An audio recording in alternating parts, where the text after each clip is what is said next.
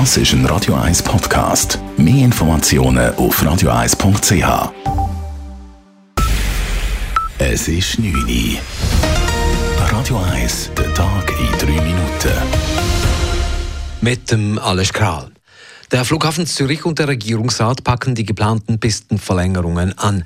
Der Regierungsrat hat sich für die Verlängerung der Piste 28 nach Westen und der Piste 32 nach Norden ausgesprochen. Die Verlängerungen seien nötig, um die Sicherheit am Flughafen Zürich zu verbessern, sagte Volkswirtschaftsdirektorin Carmen Walker-Späh. Dies werde auch für die Anwohner zum Vorteil. Es gibt sicher leichte Verschiebungen, das ist so. Insgesamt aber wird eben die Fluglärmbelastung im Kanton Zürich reduziert. Und indem wir ja einen stabileren Betrieb haben, wird auch der Osten profitieren, dadurch wir halt weniger Flüge in den sensiblen Nachtzeiten haben. Es wird mit Baukosten von etwa 250 Millionen Franken gerechnet, die vollständig vom Flughafen bezahlt werden. Als nächstes behandelt der Kantonsrat die Pistenverlängerungen. Am Schluss wird das Stimmvolk das letzte Wort haben. Die linken Parteien kritisieren den Ausbau. Der Flughafen habe weder aus der Klima- noch der Corona-Krise etwas gelernt. Es sei jetzt der falsche Zeitpunkt, um über Ausbaupläne zu diskutieren. Der Ständerat lehnt die sogenannte Korrekturinitiative ab, hat aber grundsätzlich Sympathien für das Anliegen. Er hat darum den Gegenvorschlag des Bundesrates gut geheißen und ihn gleichzeitig verschärft. Mit Stimmen von Mitte links strich er eine Klausel, die es dem Bundesrat ermöglicht hätte, in besonderen Fällen von den festgelegten Bewilligungskriterien für Waffenexporte abzuweichen. Damit kommt der Ständerat den Initianten der Volksinitiative gegen Waffenexporte in Bürgerkriegsländer entgegen. Die Initianten Experten schrieben, dass ein derart verschärfter Gegenvorschlag größtenteils ihrem Anliegen entspreche. Falls sich der Nationalrat gleich entscheidet, würde man den Rückzug der Initiative prüfen.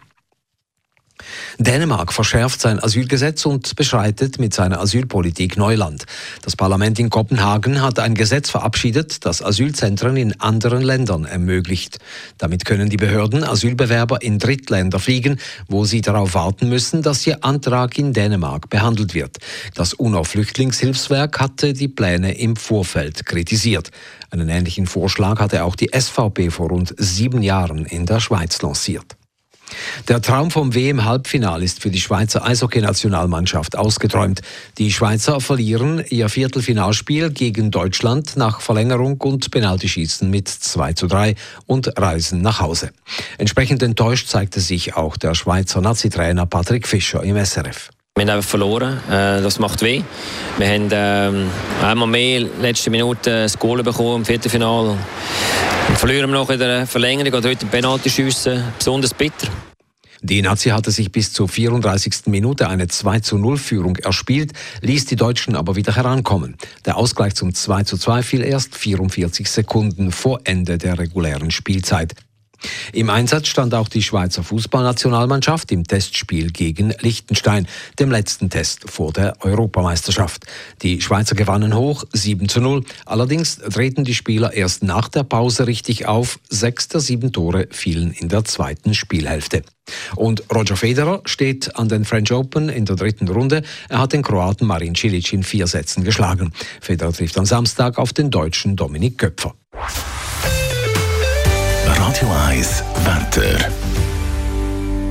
In der Nacht ist es wechselnd bewölkt. Morgen am Freitag hat es zuerst dichtere Wolken und lokal auch ein bisschen Regen möglich. Dann wird es aber teils sonnig. Gegen den Abend dann aber wieder Regengüsse oder Gewitter möglich. Temperaturen am frühen Morgen um 14 Grad, am Nachmittag bis 25 Grad. Das war der Tag in 3 Minuten.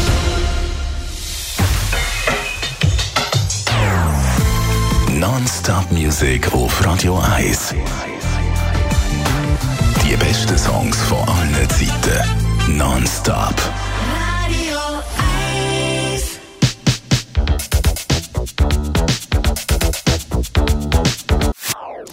Das ist ein Radio 1 Podcast. Mehr Informationen auf radio1.ch.